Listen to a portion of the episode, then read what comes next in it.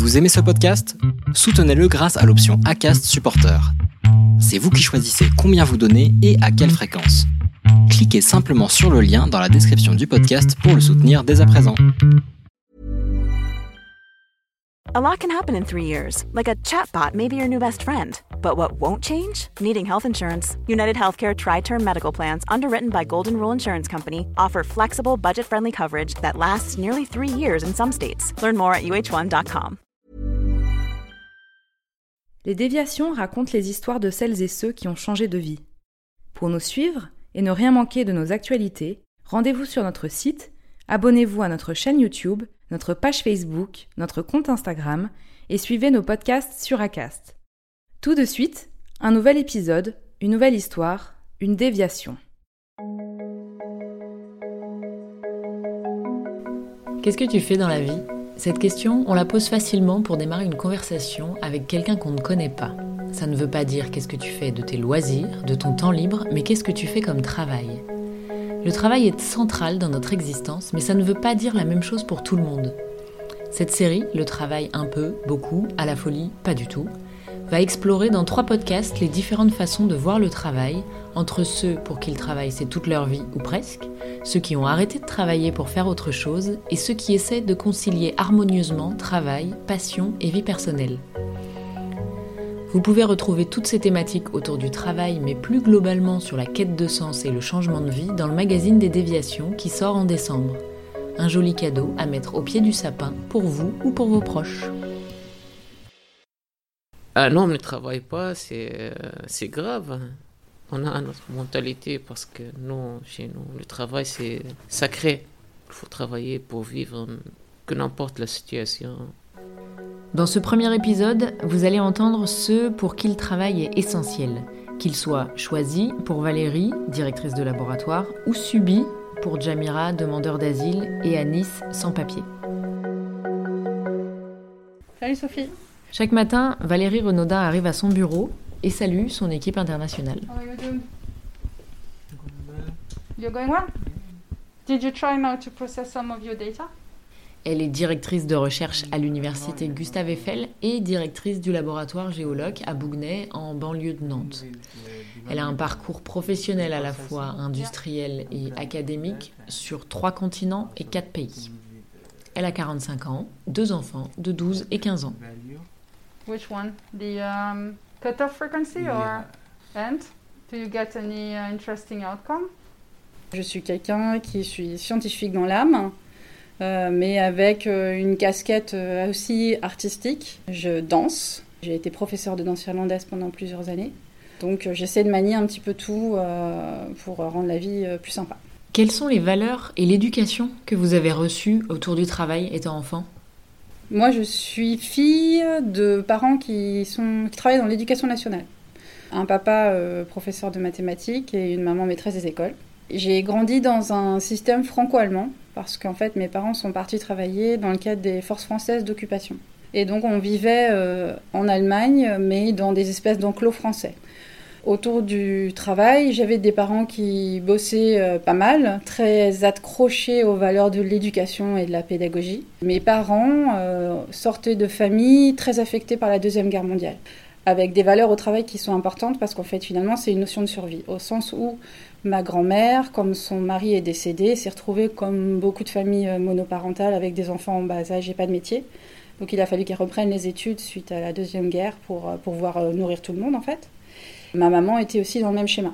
Donc moi, les valeurs qu'on m'a inculquées autour du travail, c'est euh, des valeurs où on doit réussir par ses compétences. Et euh, c'est important en fait pour survivre dans la société, avec aussi des parents qui poussaient, je pense, euh, indirectement à l'égalité homme-femme. Ce que je devais fournir moi en tant qu'enfant, en tant que fille, pour réussir, était même plus important que des schémas masculins. Exactement de la même manière, hérité à la sortie de la Deuxième Guerre mondiale, comme il n'y avait pas d'argent pour tout le monde, on avait tendance à privilégier des parcours masculins, donc les parcours féminins, il fallait qu'ils bataillent plus en fait pour arriver au même résultat. Valérie Renaudin effectue sa scolarité en Allemagne, où elle est marquée par une certaine rigueur jusqu'au lycée qu'elle intègre à Strasbourg avant d'entrer dans une classe préparatoire à une école d'ingénieurs du Conservatoire national des arts et métiers, l'école supérieure des géomètres et topographes. Pendant cette période-là, le monde euh, de la structuration politique de la société française avec les grands corps Et ces étiquettes en fait qu'on collait à des gens dans euh, des formations euh, post-bac avec des classes prépa et des concours, moi me déplaisaient complètement. Par rapport à ma diversité euh, d'éducation, me semblait complètement aberrant en fait.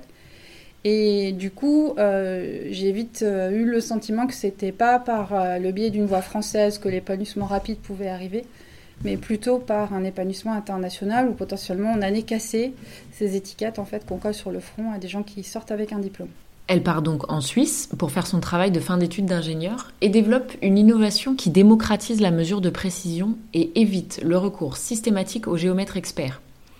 La société qui l'héberge va créer une entreprise autour de cette innovation dont elle va partager la direction. Après des conflits judiciaires avec leurs concurrents directs, Valérie Renaudin et écœurée, elle décide de partir à l'école polytechnique fédérale de Lausanne pour faire de la recherche. Elle reprend donc des études pour effectuer une thèse pendant laquelle elle mettra au monde ses deux enfants. À la fin de sa thèse, elle reçoit une offre d'emploi à Calgary pour co-diriger un projet de recherche chez un des leaders mondiaux du positionnement par GPS. Donc euh, on est arrivé euh, à Calgary et là c'est complètement un autre monde du travail. Ça n'a encore une fois là absolument plus rien à voir. On arrive dans un monde où euh, ce qui compte c'est l'efficacité professionnelle systématiquement. Donc on va mettre en place tout ce qu'il faut pour être efficace. Et c'est efficace potentiellement même au détriment de la vie privée. C'est-à-dire que la, vie personnelle n'a aucune place sur la vie professionnelle. On ne mélange pas les deux. Et les Européens, on n'est absolument pas préparés à ça. Dans ce genre d'environnement, on peut vite se laisser complètement écraser par cette pression latente en fait, parce qu'elle est sans fin. Il n'y a pas de coupure facile à cette histoire, puisque même des instructions reçues le week-end doivent être exécutées pour le lundi, etc. Donc la plupart des Européens plongent plonge parce qu'il s'épuise, moi y compris. À côté de cette pression à la performance, Valérie Renaudin apprécie la facilité avec laquelle des moyens sont mis en œuvre pour mener à bien des projets.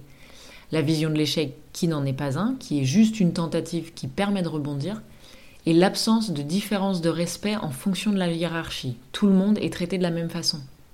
Son départ de Calgary en 2012 se fait surtout pour des raisons familiales, avec une offre d'emploi dans la fonction publique à l'université Gustave Eiffel mais ça s'est joué à peu de choses.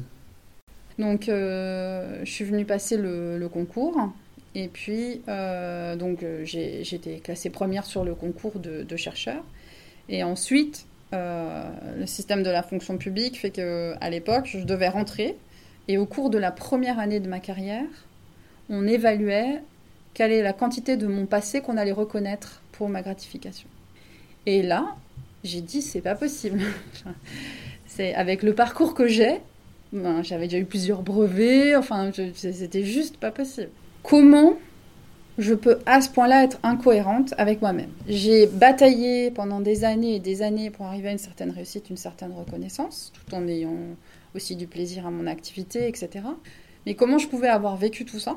Et puis tout d'un coup accepter de revenir dans des conditions où je disais bah, finalement tout mon passé, tout ce que j'ai vécu, tout ce que j'ai construit, ben, il y a un moment quelqu'un dans un processus qui va se permettre de dire si ça vaut quelque chose, ou si ça vaut un tiers de ce que ça vaut, ou un quart, ou un demi, ou la moitié. J'ai dit, c'est juste pas possible. Et là, euh, la présidente de l'université à l'époque euh, s'est dit euh, ce serait bien qu'on fasse quelque chose pour que Valérie puisse quand même arriver chez nous, parce que peut-être que ça nous fera du bien aussi d'avoir ce genre de, réflexion et de choses qui se passent. Donc il y a plusieurs personnes qui se sont qui ont décidé à ce moment-là de me filer un coup de main. Et j'ai réussi à avoir la reconnaissance de mon parcours, plus un aménagement sur la date d'arrivée qui me permettait de terminer correctement mon contrat au niveau international. Il était hors de question qu'un top 3 mondial, je lui claque la porte au nez. Vous avez donc eu un parcours professionnel riche jusqu'ici, dans trois pays différents, où vous avez embarqué votre famille à chaque fois. Quelle importance a le travail dans votre vie? Quelle place prend-il? Alors, en ce qui me concerne, il a une place importante, euh, même très importante. Euh, parce que euh, d'abord c'est comme ça que j'ai grandi. Et ensuite, c'est finalement un peu ça qui nous a permis, nous, de vivre autant d'expériences diverses et variées dans notre vie. Donc, qui nous a amenés un peu partout à découvrir autant de pays, de mondes. À chaque fois, le travail, moi, m'a permis d'aller explorer des tas de choses, parce qu'il faut quand même des sous pour pouvoir faire tout ça. Et donc, il fallait le financer. Le travail dans lequel je suis actuellement, c'est celui qui m'offre la plus grande flexibilité au niveau des amplitudes horaires et des semaines de vacances. Euh, je fais partie de ces gens ici qui, chaque année, euh, consomment pas euh, toutes leurs semaines de vacances. Pas parce que je ne veux pas, souvent ici, les gens le perçoivent comme Ouais, mais c'est n'importe quoi, t'as qu'à les utiliser. Non, c'est juste que, ayant été dans des systèmes avant où, par exemple, j'avais que 15 jours par an, comment on peut passer de 15 jours à 7 semaines? Pareil, lorsque on souhaite, et moi c'est quelque chose que je fais ici au laboratoire, avoir une visibilité, un positionnement international, on ne peut pas 7 semaines par an dire Ah ben non, il n'y a personne qui bosse. Parce que sinon, on, est, on va tomber dans une catégorie qui nous décrédibilise sur un marché international. Ici, c'est la plus grosse amplitude que j'ai jamais eue en termes de gestion de, vie professionnelle, parce que euh, j'ai cette capacité, du coup, à être disponible beaucoup plus pour les enfants. En fait, ça me plaît beaucoup la flexibilité que j'ai ici. Ce qui me manque euh, vraiment ici, c'est euh, l'efficacité. Je considère perdre énormément de mon temps dans des tâches sur lesquelles ma valeur ajoutée, c'est zéro. C'est des tâches de millefeuille, d'administratif, euh, de gestion, comme on entend beaucoup, hein, euh, de gestion de la recherche, de gestion du travail, de reporting. Euh. On a une, une lourdeur, une inefficacité à l'action qui est juste hallucinante je pourrais sans problème avoir beaucoup moins de flexibilité, d'amplitude horaire, si c'était pour gagner en autonomie fonctionnelle, en efficacité d'action, en capacité à se réjouir aussi. Moi, c'est un truc de dingue. C'est vraiment un truc qui, me sidère. C'est à quel point le monde du travail français est quand même très privilégié, moi par rapport à ce que j'ai vu hein, euh, quand j'étais dans les pays où j'étais avant, que ce soit Chine, Suisse ou Canada, globalement très privilégié parce que justement il y a cette amplitude. Il y a aussi un autre privilège, je trouve, et, et ça je l'apprécie, qui est que on a le droit d'amener un peu de ses problèmes personnels au travail. C'est-à-dire que si on va pas bien dans sa vie perso et que ça se répercute par un peu moins de performance au travail, c'est pas grave, c'est largement acceptable en fait dans le système français. Pareil, si j'avais moins de flexibilité en amplitude horaire, pour plus d'enthousiasme et de capacité à transformer ce qui arrive en quelque chose de positif pour rebondir, ça aussi, volontiers, je lâche un peu euh, de l'amplitude horaire euh, pour gagner sur ces éléments-là. Aujourd'hui, à la date d'aujourd'hui, euh, dans le contexte dans lequel on vit, je ces tiraillements, ces oppositions du système qui, finalement sont compliqués à vivre, je cherche de plus en plus à euh, mettre en place des à-côtés qui compensent, enfin des à-côtés qui vont chercher euh, à euh, calmer ces antagonismes ou ces conflits. Donc ça fait deux ans que je me suis mis dans le jardin à fond la caisse. Je cherche plus à compenser, à avoir un équilibre par rapport au travail qui peut-être diminue un peu plus sa place dans, dans, ma vie aujourd'hui. c'est loin de la diminuer beaucoup, hein, mais ça la diminue un petit peu. Et vos enfants, qu'est-ce que vous avez envie de leur transmettre à propos du travail? Alors, j'ai un garçon et une fille. Le garçon qui est en pleine adolescence, euh, actuellement, ne se pose pas trop de questions. On pensait justement qu'il allait beaucoup s'en poser, mais là, actuellement, il ne se, se pose pas vraiment trop de questions. Par contre, euh, il va tenir le même discours que sa sœur, c'est euh, maman bosse beaucoup. Des fois, moi, j'ai du mal à raccrocher un petit peu quand même avec leur génération. Parce que je pense que j'ai quand même grandi, moi, dans une génération où l'épanouissement personnel, enfin, ce que qui m'a été transmis, passait par le travail. Hein. Alors qu'eux, ils ont euh, quand même une vision, je pense, qui est assez différente, hein, qui consiste à se dire que le travail, finalement, c'est un bout euh, dans une vie, euh, et c'est pas forcément celui qui va amener le plus d'épanouissement. Je pense que ce que j'aimerais leur transmettre, moi, c'est que un truc que j'ai fait et que je pense que ce serait bien qu'ils puissent refaire, c'est qu'ils fassent ce qu'ils aient envie. Il n'y a pas euh, besoin euh, d'être euh, dans un moule avec un cursus et que si leur envie leur prend de faire une formation pour faire boulanger et qu'après ils décident d'être financiers à Wall Street, ben, qu'ils le fassent. Qu'il n'y a pas un cursus qui est déjà écrit et qu'il faut qu'ils évoluent en fonction de leurs envies. Ça, c'est vraiment ça que, que j'aimerais qu'ils puissent passer. Et puis après, ben, que le travail, c'est quand même quelque chose qui est un peu important pour pouvoir s'offrir un certain confort de vie aussi. Croire qu'on va y arriver sans rien faire, pour moi, c'est une utopie. Si demain on vous rappelle à Calgary, vous y retournez? Ce serait juste trop tôt. Les enfants sont encore dans la situation maintenant où ils ont besoin de moi pendant, allez, 3, 5 ans. Mais une fois qu'ils attaqueront les parcours euh, post-bac, oui, on est capable de ouais, on peut repartir. Pour revivre, euh, ouais, revivre euh, une certaine aventure, une certaine frénésie, euh, un certain dynamisme. C'est aussi aujourd'hui, moi, j'ai pas trouvé de milieu qui m'offre l'équilibre des deux en fait. C'est-à-dire que j'ai pas j'ai pas un environnement qui serait capable de gérer à la fois ce positivisme, cette frénésie, et puis en même temps cette flexibilité horaire, etc. On trouve pas bien encore ce compromis dans le monde dans lequel on vit aujourd'hui. Donc le vivre sur une période, why not?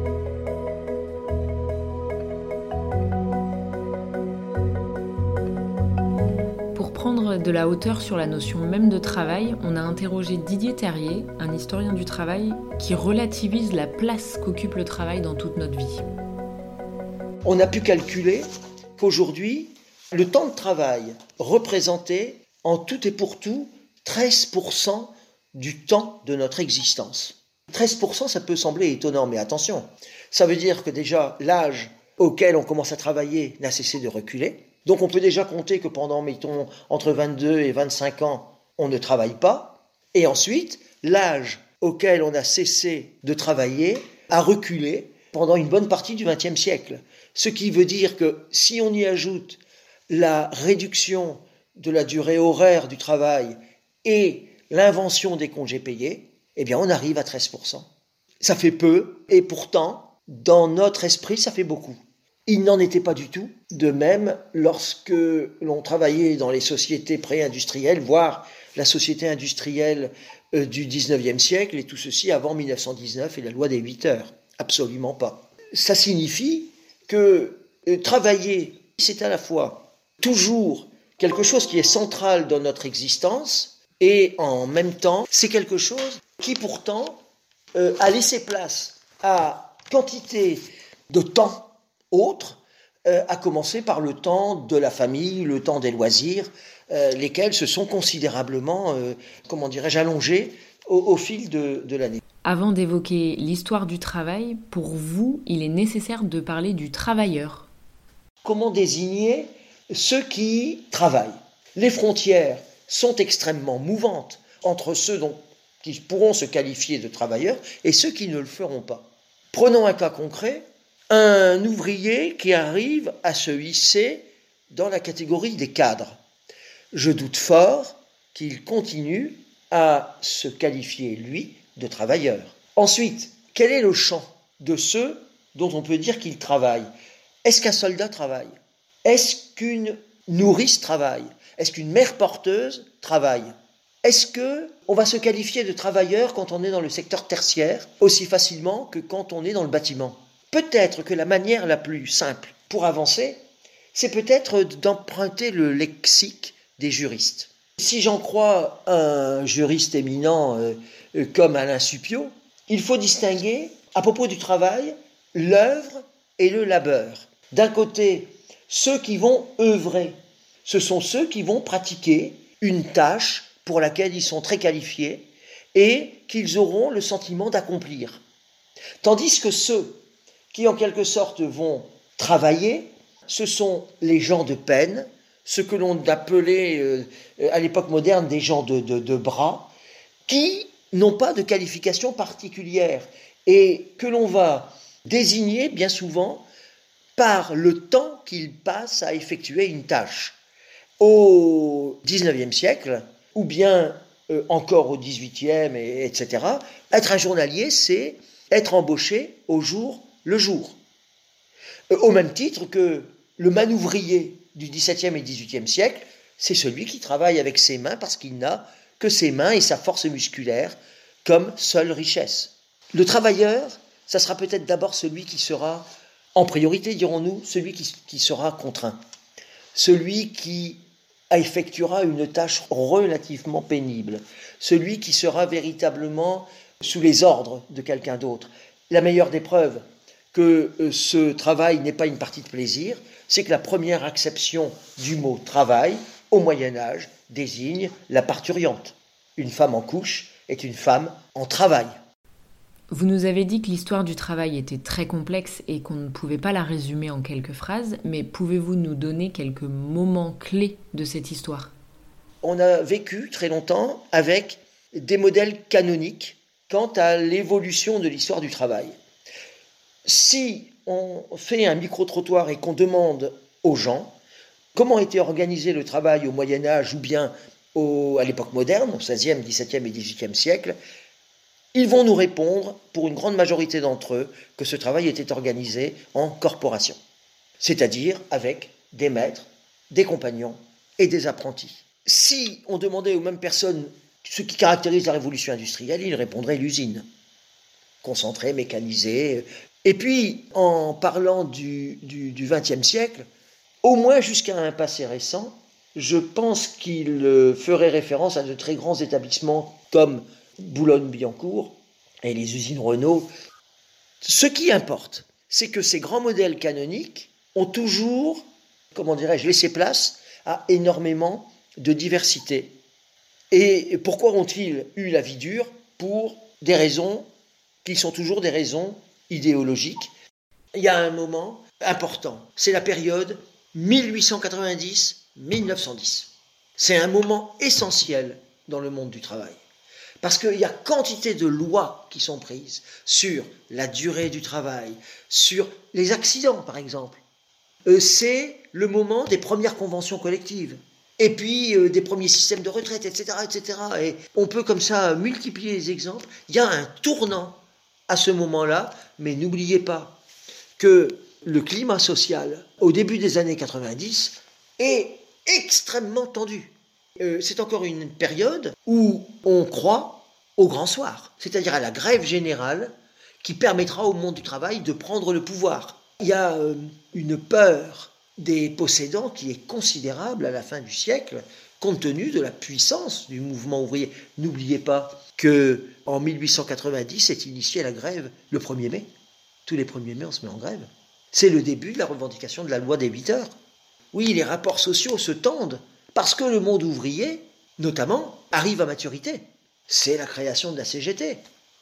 C'est euh, la création d'un parti socialiste avec deux branches, hein. la branche révolutionnaire avec Jules Gued, la branche réformiste avec Jean Jaurès.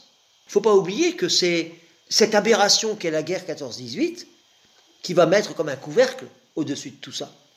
Qu'est-ce qui va pousser à la revendication ouvrière? C'est l'accès à la société des loisirs. Euh, à un moment donné, effectivement, il y a un effet dialectique entre le besoin de loisirs, de famille, et le besoin de travail.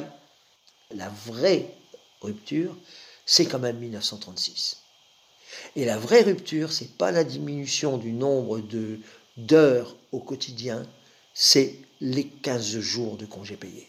Qu'on puisse être payé 15 jours à ne pas travailler, c'est une révolution mentale. Ça s'était pas vu dans les siècles antérieurs, jamais. Il faut quand même que vous mesuriez à quel point, pour les classes possédantes, ça a été un traumatisme. Pour être complet sur l'histoire du travail, il faudrait des heures de discussion. Ce que l'on peut retenir, c'est que le travail est en perpétuelle évolution ainsi que la façon dont on le voit. À une époque, il était bien vu d'être rentier et de ne pas travailler. C'est devenu l'inverse depuis l'entre-deux-guerres, et aujourd'hui, de plus en plus de gens se questionnent sur le sens du travail et le temps qu'ils y passent. Malgré tout, depuis toujours, certains ne se posent pas de questions, ils n'ont pas le choix, parce que travailler, c'est une question de survie. Jamira Diallo a 22 ans, il vient de Guinée, il est arrivé en France le 30 septembre 2018 et il est demandeur d'asile. Il attend toujours la réponse de l'État français pour obtenir le statut de réfugié.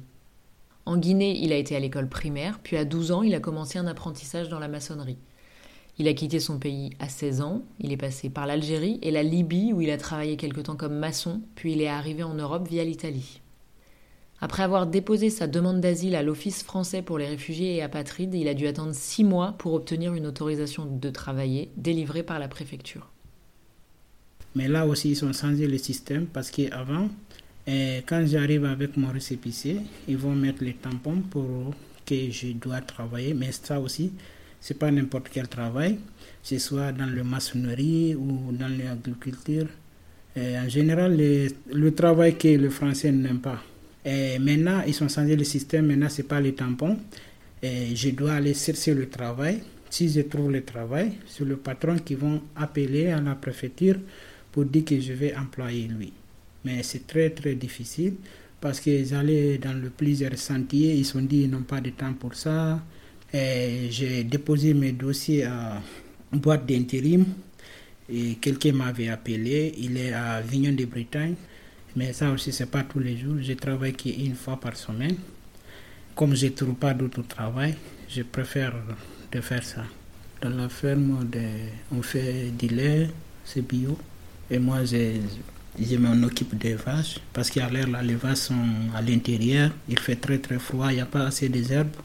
Après, je nettoie la machine, je donne les poules à manger.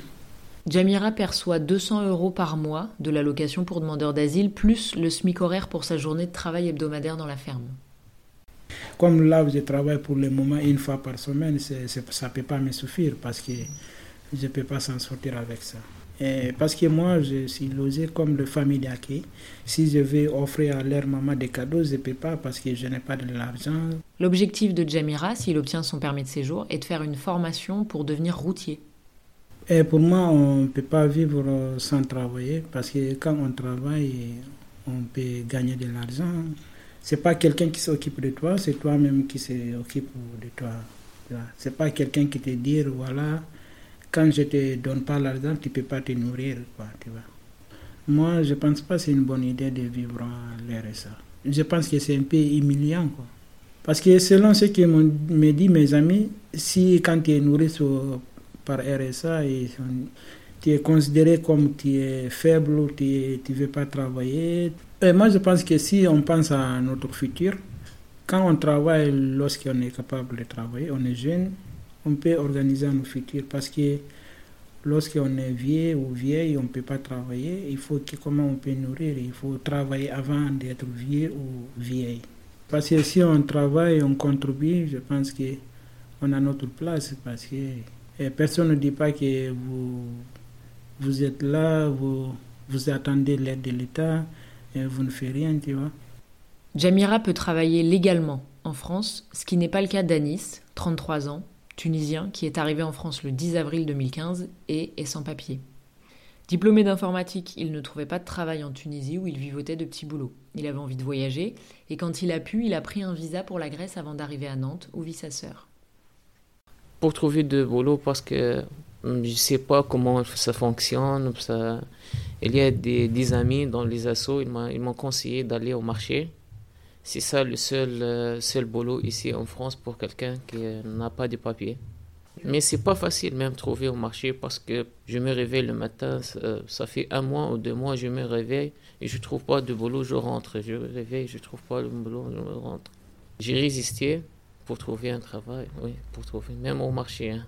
Malgré il ne paye pas bien, euh, là-bas, euh, c'est pas de bonnes conditions de travail là-bas. Mais quand tu travailles avec quelqu'un deux, trois jours, on dirait il t'embauche. En blague, c'est pas euh, chaque semaine tu travailles avec lui. Les conditions de travail là-bas, il n'y a pas le respect. Tu, tu, dois être mal payé. À 4 heures, je me réveille. Je commence à 4h30 du matin jusqu'à 15 heures. Si tu as l'habitude de travailler avec lui et tu es ancien, tu prends 30 euros, 25 euros. Tu peux rien faire réagir parce que tu n'as pas le choix. Tu es dans une situation irrégulière. Tu acceptes toutes les conditions. Le maltraitance, euh, le mal, le mal. Depuis six ans maintenant, sa vie est compliquée, mais il s'accroche parce qu'il n'a aucune ressource. Après six ans de galère, moi, l'essentiel que je veux travailler dans n'importe quel domaine. Moi, je travaille pour vivre, pour vivre, manger. Même pour, pour manger et habiller, c'est galère. Hein. Il faut économiser, il faut calculer bien, bien, bien, bien calculer. Aller dans les assauts de solidarité pour les prendre un peu de l'aide. Je ne gagne pas beaucoup d'argent. Hein. En plus, c'est un défi pour moi. Parce que je vais réussir, je veux réussir et je lutte pour réussir. Un homme ne travaille pas, c'est grave. Hein. On a notre mentalité parce que nous, chez nous, le travail, c'est sacré. Il faut travailler pour vivre, que n'importe la situation. La seule solution pour qu'Anis puisse obtenir des papiers français et pouvoir travailler, c'est le mariage ou avoir un enfant français. Donc le découragement n'est jamais très loin. Mais toujours la décision de retourner en Tunisie, elle est dans ma tête.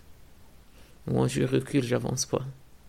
En plus, six ans en France, tu retournes comme ça, mais même en Tunisie, tout le monde rigole parce que eux, ils pensent qu'en France, c'est facile euh, d'aller voyager, le travail, l'argent, les femmes, parce que eux, ils, ne vivent pas ici.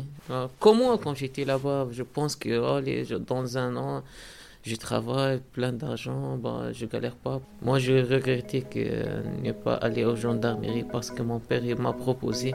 J'ai dit toute la famille est en gendarmerie, j'aime pas, je veux aller en Europe, mais je regrettais euh, parce que j'ai perdu six ans de ma vie comme ça.